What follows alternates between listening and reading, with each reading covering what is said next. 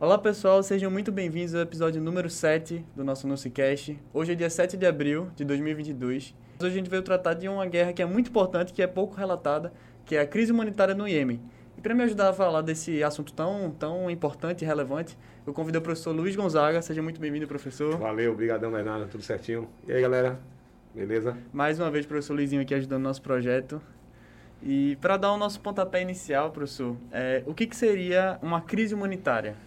Uma, uma crise humanitária, ela se caracteriza pela é, é, ausência, né, ou pela, pela, pela decadência de, das condições básicas de, de, saúde, de educação, de acesso ao saneamento básico, coisas que é, é, são, não é nem quando a pessoa não tem, que são retiradas.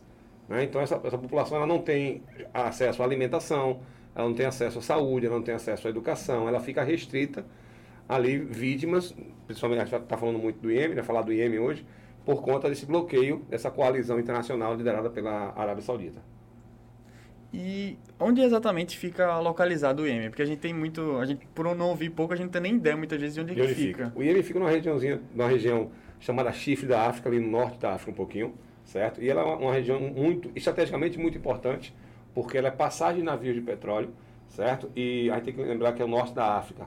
Síria, Marrocos, né? esses países, eles têm um, um, uma, uma formação geológica que é rica em petróleo, o próprio Oriente Médio, quando você tem aquela separação, fragmentação dos continentes, na Pangeia, ela, ele fica com a área ali, mas aquele norte da África também é muito importante para isso. E ali você tem o canal de Suez, você tem aqueles estreitos que vão passando por ali, e é, é uma rota de navios petroleiros muito grande.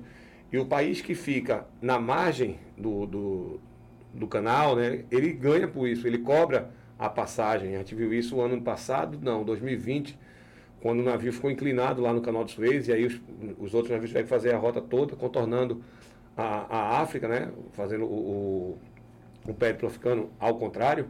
Então tudo isso vai fazer com que esse país ele seja estrategicamente é, é controlado. É um país que está no norte da África, mas que principalmente a parte estratégica, a porção dele ali no Oceano Índico, é fundamental para passagem de navios petroleiros. Então, quem controlar ele vai, obviamente, facilitar a disputa de, dessa, dessa guerra. A gente tá falando de duas potências da, da do Oriente Médio, né? a gente está falando do Irã e da Arábia Saudita. Então, é, a disputa é basicamente entre eles. É a disputa que vai garantir não só um controle comercial, mas um controle energético com, a, isso, com, a, isso, com o petróleo. Porque, porque aí se eu domino essa área, eu não deixo o seu navio passar. Então, teoricamente, eu vou enfraquecer você financeiramente, e aí eu vou dominar não só o Iêmen, a estratégia dele, da, da, da, guerra está ali, né?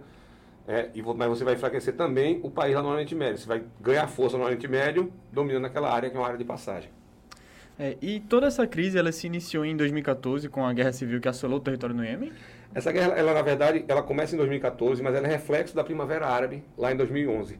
Né? A Primavera Árabe que é aquele movimento que no, começa na Tunísia, toma conta do, do, do, Egito, vai se espalhando, Líbia, que até hoje não acabou na Síria, né? então ele, ele vem por isso. E aí o Iêmen, ele tinha, necessitava passar por uma transição, o Iêmen, a Primavera Árabe é aquele, aí das ruas, né, para pedir aqueles ditadores, e o, eu estou com a cola aqui, tá? Ali Abdullah Saleh é o presidente do Iêmen, passa 33 anos no governo, e a população pede a saída dele. Né? E, mas ele controla com mão de ferro o, país. E aí, em determinado momento, ele vê, se vê enfraquecido e ele é, acena um, um, um contato, um diálogo com os sauditas. E isso é muito mal visto pela população, parte da população, e por uma tribo chamada Uts, que é apoiado pelos xiitas, que são apoiados né, esses xiitas na, na África são apoiados pelo Irã. E o Irã se aproveita disso e com a, o enfraquecimento do presidente, é, é, ele sai. O que é que acontece? O Irã, ele meio que na hora que o presidente acena com esse diálogo, os Houthis, eles veem esse diálogo, essa possibilidade de uma abertura é, de um diálogo como uma traição. Então esse presidente ele é assassinado, tá? O, o, vice dele assume, mas é um vice que não tem muita força. E em 2014 realmente tem início uma guerra civil liderada se vai pensar, é, é, guerra civil é uma guerra que acontece dentro do país, entre os habitantes do país, mas ela tem duas potências, o Irã, como a gente já falou aqui, o Irã e a Arábia Saudita é, é, comandando isso aí. Lembrando que a Arábia Saudita ela tem uma, uma ligação muito forte com os países Reino Unido, França, Estados Unidos, que ela combate com armamento vendido por esses países. Então, por isso que a gente chama de coalizão internacional, porque são os países que têm interesse naquela região. Então fica o geopolítico por trás, né? Não isso. só o direto. Mas, assim, qual seria o objetivo principal desse conflito armado, além da, da guerra civil? É, o objetivo principal realmente é o controle dessa área, desse, desse estreito. Deixa eu ver se eu acho o nome dele por aqui. Certo? Desse estreito. E é, é para evitar que eles não. O, o, país adversário ele não passe lá. Deixa eu buscar aqui, tá? Achei.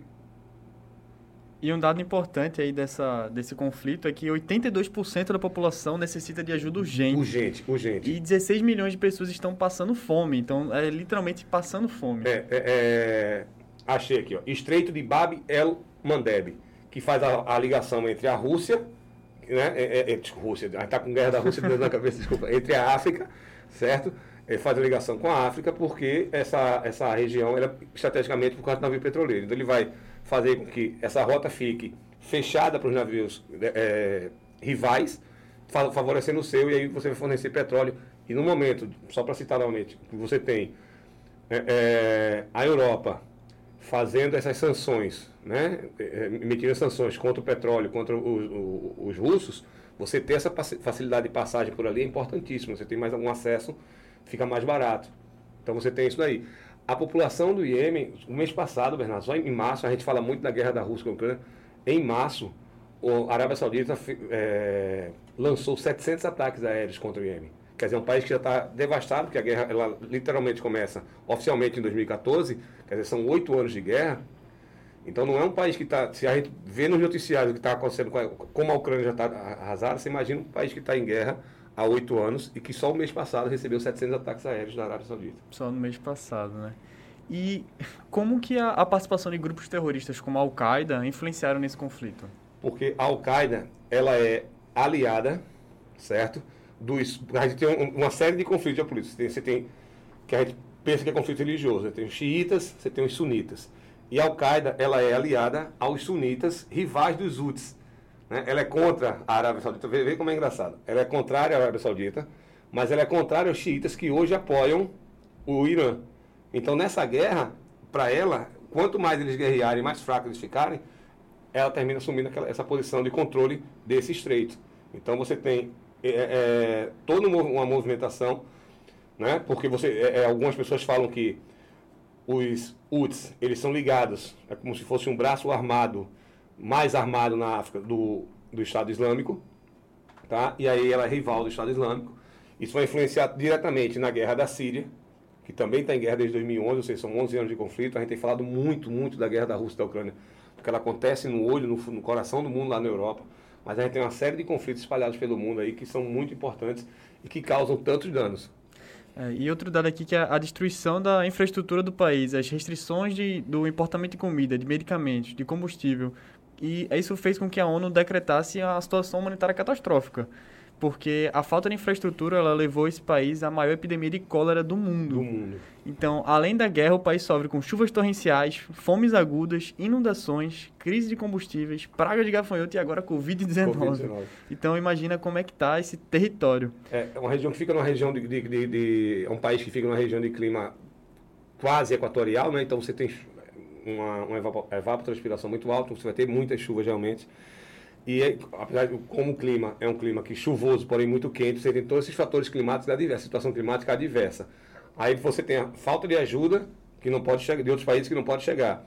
Ele teoricamente está isolado, porque você não pode ter um controle, você não tem um comando, você não tem com quem negociar. Você não tem o, o presidente, ele está é enfraque, tá enfraquecido porque ele tem que primeiro arrumar a casa. Então ele não consegue negociar com ninguém. Com quem ele consegue, as potências não deixam ele, ele comercializar, ele negociar. Então ele está isolado. E além disso, agora a coalizão, agora não, né, de 2018 para cá, impediu a entrada de ajuda humanitária. Então, quer dizer, não seria nem um comércio, seria uma ajuda, como a gente viu taxistas saindo de Madrid para buscar refugiados ucranianos. Nem isso pode. O bloqueio total. Tanto é que isso tudo, todo esse contexto, fez com que a ONU classificasse a situação do Iêmen como a pior crise humanitária do mundo. Do mundo. Mas o que está sendo feito hoje no Iêmen, né? Atualmente você tem uma, uma tentativa né, de, de você poder receber essa ajuda. Qual é o grande problema? É que os dois lados eles negam que estejam fazendo a, o bloqueio. Os dois fazem, mas os dois negam. Então essa ajuda não pode chegar, termina chegando. Você tem aí 45% só dos pós-saúde que funcionam no, na rede no IEM. É um número absurdo. Tu falou da cólera, estou achando, estou vendo aqui, ó, 2.200 pessoas só até o final de 2020, 2021, desculpa. Tá? Então, é, é para que você possa ter noção, é, é, o presidente atual, que, é o, que era o vice, né, ele pediu para que fossem interrompidos os ataques aéreos, pelo menos ataques aéreos. Né, uma, ó, vamos, pelo menos porque. Qual é o problema do ataque aéreo, Bernardo? De novo, falando, citando Rússia, Ucrânia, qualquer. É que o ataque aéreo ele não tem um alvo correto. Né? Ele vai acertar civis, ele vai acertar, ele vai matar civis, não vai matar quem está na guerra. Né? Porque por mais que os dois neguem que existe uma guerra, existe uma guerra, e uma guerra civil controlada por países de fora. Então ele, não, ele vai negar que existe a guerra. Os dois negam que existe a guerra. Os dois são condenados pela ONU por crimes de guerra. A gente está debatendo muito se o Putin fez crime de guerra, cometeu crime de guerra na cidade de Bucha agora. Os dois são condenados pela ONU já por crime de guerra, mas os dois negam. Os dois negam. E aí você tem que se proteger. Obviamente, você tem o Irã, aí você vai ter uma certa aliança com a China, com a Rússia, que é mais esse viés, e você tem a Arábia Saudita com o Reino Unido, com os Estados Unidos, você tem toda essa parte. É, o presidente ele pede que a, a coalizão pare de bombardear. A coalizão aceita, só que os rebeldes outros eles acham que esse pedido termina sendo uma aproximação do presidente com a coalizão, como se fosse ter uma, um, um contragolpe. Não, a gente para, mas deixa a gente se aproximar um pouquinho mais de você. E aí eles terminam não deixando. Por isso que o Salé foi assassinado, por isso que o rádio não tem tanta força. Então é meio que até um bloqueio da própria população, da né? Da própria população. É, é, porque, assim, o receio de ser tomado pela. Você, você tem essa região, você tem a, a, a capital, né, Saná, é, você tem essa, essa região muito ligada a costumes. Então, aquela coisa de, de, de você começa a ver um, o saudita chegando aqui, você vai ver. Então, qualquer contato causa um certo é, é, ranço, né? Porque você tem essa aproximação que, para a parte da população, não seria positiva. Entendi. Agora, professor, me tira uma dúvida. Por que, que esse conflito ele é tão pouco noticiado? Por que, que é tão difícil a gente ver uma notícia sobre o Iêmen na, passando nos jornais, na internet? Até é difícil achar matérias mais novas. Por que, que é tão pouco noticiado? A gente tinha combinado esse... E aí, para vocês que estão aí ouvindo a gente, o Bernardo falou no início, né? hoje é dia 7. A gente tinha combinado esse podcast, acho que tem um mês quase, né? A gente, passou, a gente combinou, a gente pensou nesse podcast como número 2. Né? E a gente, a gente saiu, quando a gente saiu daqui, mas uma série de coisas que não pode acontecer. Quando foi no último sábado, a gente falou que ia fazer, e aí eu fui pesquisar. Bernardo, eu não consegui achar é, é, um documentário, um documentário que mostrasse metade do que está sendo mostrado agora na Rússia e na Ucrânia. Eu não consegui achar. Eu achei documentário sobre a guerra do Vietnã. Achei documentário, mas sobre ele, alguma coisa que assim, eu, porque você, você, tem que se preparar, não, não, é só o conhecimento, você se prepara para fazer um, um, programa como esse. Não. Ele não é noticiado porque ele está acontecendo na África. E aí é, é, é, uma região que estrategicamente é muito importante, que geopoliticamente é muito importante, mas que você também não pode dar muita luz, porque senão as potências elas vão ter que assumir de, de forma direta e não de forma indireta como elas estão fazendo. Porque é muito fácil para os Estados Unidos, Reino Unido, é, França, Alemanha, Japão, esses países falando assim, olha só, eu quero é, é, ajudar. Não estou ajudando porque os rebeldes não estão deixando. É muito fácil você posar de bonzinho, não estou falando que não são, lógico que a ajuda tinha que chegar. Mas quando você faz isso, é, é, é, você termina tendo que participar. Se esse conflito fica muito evidente, você termina tendo que participar. Um exemplo que eu uso, tenho usado é, é muito engraçado você pensar que Israel né, que está no conflito com a Palestina né, muito antigo, se propôs como auxiliar a paz na, na, na, Rússia e na Ucrânia. Então você tem. To, poxa, resolve o teu BO aqui. Né? Antes de se meter nos outros. Né? Antes de se meter nos outros. Então, é, é, mais ou menos isso. Não é noticiado, porque se começar a tomar muita luz, a gente vai ter que fazer alguma coisa. Então, os países, as grandes potências preferem não noticiar. É o Estado Islâmico e o Boko Haram. O Boko Haram muito mais é, é, como é que a gente pode radical Mas o Boko Haram age na Nigéria, aqui na África, então não, sendo, não termina não tendo muita visibilidade. E é tão cruel quanto o Estado Islâmico. Mas o Estado Islâmico, ele cismou de bater de frente com as potências. Então aí você tem essa, essa. Você ganha evidência, você ganha manchete, e aí eu vou ter que te combater. O Boko Haram está lá, só, só não chega aqui, só não vem para cá, mas está fazendo atrocidade lá também há, há tempos. Eu tinha visto até um estudo recente de que toda a história da humanidade, se eu não me engano, a gente só teve 236 anos de paz, que não teve nenhuma guerra. Então, como as guerras já estão tão difundidas agora, como, por exemplo, teve as guerras na África, na Ruanda, temos o exemplo do Kuwait. Então, assim, como essas guerras são pouco noticiadas. Sim. Mas a gente pode dizer que, por exemplo, essa trazendo para o lado do Iêmen, existe um fim próximo ou é algo que ainda vai perdurar por mais tempo? Eu acredito que enquanto você tiver essa, essa situação na Europa, certo? É, é, e enquanto o petróleo for a principal fonte energética, a principal matriz energética do planeta, esse conflito ele vai ficar, ele pode até em determinados momentos cessar, mas vai ficar sempre uma tensão porque a Arábia Saudita ela é uma potência na região.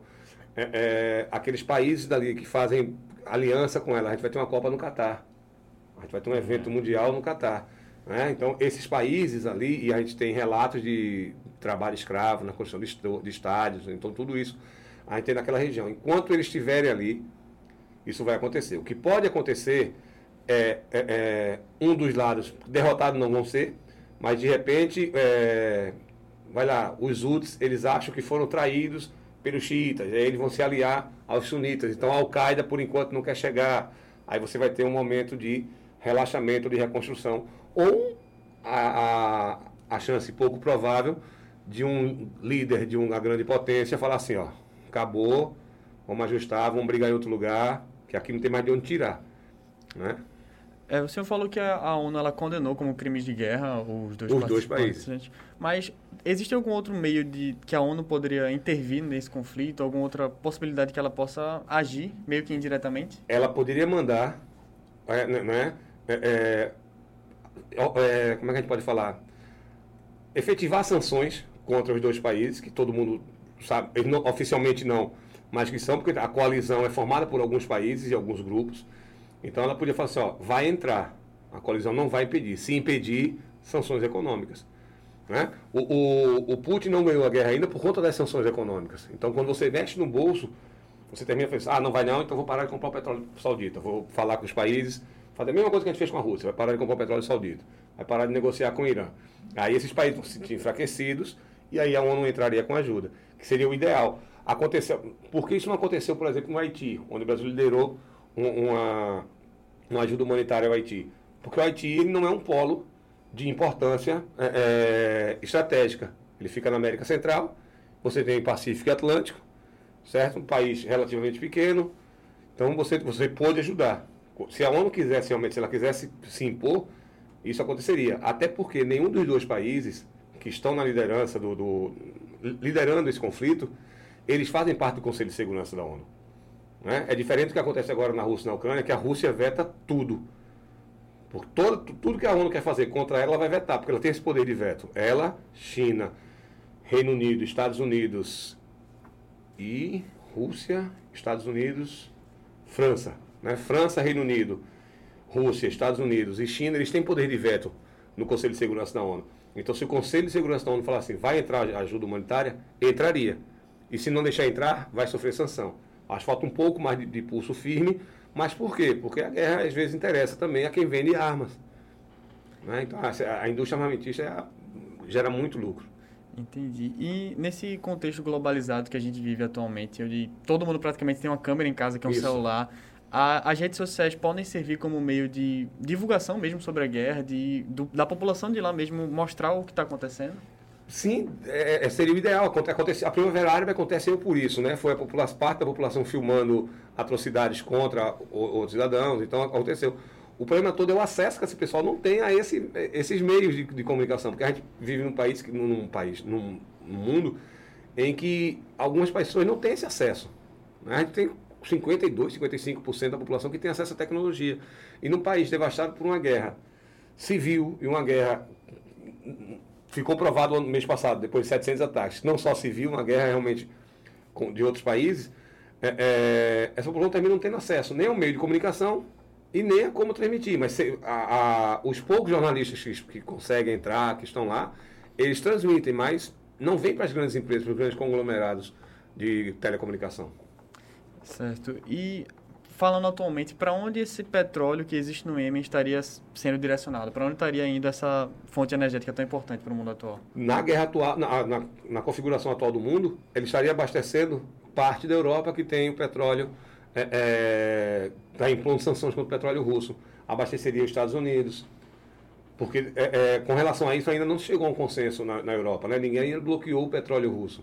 Então, na pior das hipóteses, se você tem um, uma situação de uma relativa paz, na, na região, todo o petróleo que passasse por ali, tanto iraniano quanto saudita, ele poderia abastecer os países europeus, ajudaria que os países europeus fizessem um bloqueio maior à Rússia, impedindo a Rússia de, e aí não tem nenhuma russofobia não, mas é porque o, a, o ponto forte da Rússia é exatamente as fontes energéticas. Então, quando você transfere isso, você teria um, um acordo diplomático seria maravilhoso. Ó, a gente para a guerra por enquanto aqui, a gente tem que resolver o BO na Europa todo mundo pode passar por aqui e vender. Enquanto todo mundo passa por aqui, uma galera vai entrar para ajudar a população. Né? Então eu vou ajudar a população do Iêmen com ajuda humanitária pela ONU e o petróleo vocês podem passar e vocês negociam com quem vocês quiserem. Não seria interessante para o Irã, porque o Irã tem um, tem um mercado muito mais restrito na Europa e nos Estados Unidos, obviamente, pela rivalidade, mas para a Arábia Saudita seria maravilhoso. Por isso que o Irã não aceita essa, essa queda, né? essa quebra de, de, de cessar-fogo. Porque ele para ele, ele teria que trabalhar muito, mas teria que colocar o preço lá embaixo para que ele pudesse vender. Mas se, se os dois chegassem nesse acordo, só passa por aqui, ajuda entra e a gente vai abastecer. Vai ter, tem espaço para todo mundo vender lá, porque a Rússia, que é um dos maiores produtores da, da região, não vai vender mais para ninguém. Então você teria essa possibilidade. Mas aí tem que ter uma negociação para que o Irã é, é, aceite ou a, seja um signatário para que você possa ter uma comercialização do petróleo dos dois. Agora, vale ressaltar também quem seriam os aliados do Irã nesse bate-bola. Se você tem a China, por, por baixo, por baixo dos planos, lógico, porque a China ela tem muitos investimentos na África. Muitos investimentos. A China ela, ela quadriplicou investimentos de 2015, 2015 recente para cá no continente africano, com usinas, usina nuclear, usina hidrelétrica. A, a África é um continente muito rico né, em exploração mineral. Então a China, para ela, se, enquanto o conflito ficar pro ladinho de cá, tá ótimo que ela está explorando pro lado de lá. Então ela, ela tem esse, esse, esse, apoio. A própria Rússia, talvez por isso o Irã não queira aceitar ou ceder, porque ele termina sendo aliado também. Obviamente, Coreia do Norte, o que os Estados Unidos, essa visão ocidentalizada que a gente tem, é, chamam de eixo do mal, que na verdade não são países que têm apenas visões diferentes da nossa, mas esses países terminam se aliando a outros, porque é como se fosse um pequeno grupo que está sempre sendo é, a, cara, a cara do mal. Né? Irã, Coreia do Norte, né? o, a China. Então esses países estão sempre como se fossem o mal, a Rússia também. Né? É, é, no mês de fevereiro, que seria antecederia o carnaval aqui, os Houthis, eles lançaram um, um míssil em direção à capital saudita, a Riad. Né? Esse lançamento desse míssil foi o que provocou esses 700 ataques aéreos. Né? Na, aqui fala assim, ó, você não vem não, que aqui também tem. uma resposta É a resposta, uma resposta forte, pesada. Agora, eu acho um, um, ponto assim muito importante como a China ela se mantém oculta tanto do se mantém assim, se ela abstém de uma resposta tanto no conflito da Rússia como esse do Iêmen, porque ela no final está lucrando tá muito. Está lucrando, ela está lucrando. Os Estados Unidos também estão lucrando muito com venda de arma. Só que a China ela tem essa, essa passividade, né, certa passividade ou pseudo-passividade, porque é, é, ela não interfere. Ela falou, eu sou contra a guerra, mas ele que vai resolver. Eu não vou fazer sanção, eu sou contra a guerra. Por mim não, teria, não estaria tendo a guerra, mas eles vão resolver. E agora no Iêmen, agora não, né? Na guerra do Iêmen ele faz a mesma coisa. Ele faz a mesma coisa. Você dificilmente vê a China, você sempre vê a China como ameaça. Você sempre vê a China como ameaça, mas você dificilmente vê ela envolvida no conflito. Até no conflito que ela ameaçou invadir Taiwan ou Hong Kong, você só ouviu falar no início da guerra, como se a China não está apoiando que ela vai fazer a mesma coisa, e depois você parou de ouvir. Mas até para dominar a, a, parte estratégica, ela está aqui. A China ela resolveu fazer o seguinte, Bernardo, ela disse, eu vou crescer economicamente. quando eu for totalmente independente economicamente, porque por mais potência que ela seja, ela ainda não é independente, que ela é uma área de exportação muito forte, certo?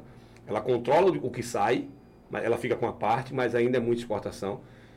Então o, o Xi Jinping ele falou o seguinte, ó, enquanto a gente não for independente economicamente, a gente vai ficar nada da gente, mas economicamente eles estão expandindo. Estão se expandindo, estão indo para a área estratégica. A China tem investimento na Venezuela, a maior reserva de petróleo, do mundo. Então ela, ela tem. Os Estados Unidos quiseram se aproximar da Venezuela e o Maduro falou: agora não, depois a gente volta a conversar. né? Então você tem todo esse processo acontecendo e é, é, é, apesar de ser dramática, traumática, uma guerra, um conflito, mas esse balanço geopolítico, para quem é de geografia, ele é maravilhoso. Você, você, você sabe essa coisa? Assim, Poxa, o cara era aliado daqui, o lance do Biden foi maravilhoso, né? Ele, rival do, Se você pensar, há dois anos, os Estados Unidos era aliado da Rússia, porque o Trump era aliado do Biden, né? E aí entra um presidente que, que é rival, acontece uma guerra, ele continua rival da Venezuela, por conta da guerra ele tenta se aproximar da Venezuela, né? Então, esse jogo, esse balanço, ele tem, geograficamente ele é bonito, mas a guerra não é bonita, não. É um jogo que mexe com tudo. E, é. assim, os países que mais assim, saem como lucrando com isso tudo são os que mais pressionam os participantes que estão efetivamente na guerra, né? Sim. Então, a gente vê toda essa questão. Mas, professor, muito obrigado por Valeu, esse episódio. Foi Bom. muito importante. Pessoal de casa, muito obrigado pela audiência. Valeu. Fiquem aí por dentro de mais um conflito, mais uma guerra que está acontecendo, que é muito importante vocês saberem para estar por dentro de tudo. Arrasar na redação, arrasar na prova de geografia, de qualquer concurso. Isso. E é isso, professor. Quero dar suas últimas palavras aí para o pessoal. Gente, não são só os dois, tá? Não tem só Iêmen, não tem só é, Rússia Ucrânia. A gente tem, como eu falei, conflito no Sudão do Sul, a gente tem um conflito na Palestina com, com Israel, a gente tem uma série de conflitos acontecendo no mundo. E como o Bernardo falou aqui, não são tão bem repercutidos ou tão repercutidos quanto com, quando acontece na, na Europa. A gente precisa ficar esperto com relação a isso também, porque se a gente pensar como humanidade, na crise humanitária, a gente tem que pensar realmente no mundo todo. São pessoas que não têm acesso. Os ucranianos, eles de certa forma, é, é, todo dia, toda semana, você vê as potências mandando arma para a população se defender. Você, aqui você não pode mandar, porque você tem duas potências rivais né? E você tem é, é, uma crise de falta de alimento. Falta de alimento. Você vê, o ucraniano tem lá, o Bernardo falou aqui, eles têm internet. No IEM você não pode dificilmente ver uma transmissão. Né? Os repórteres da, da, das emissoras de TV eles chegam na Ucrânia, vídeos são, são mostrados, são depoimentos são relatados. E no IEM a gente não vê isso porque a gente não tem esse acesso. É isso, gente. Muito obrigado, professor, mais uma vez. Valeu, Foi ótimo. Foi Até a próxima, pessoal. Espero vocês por mais episódios. É isso. Valeu!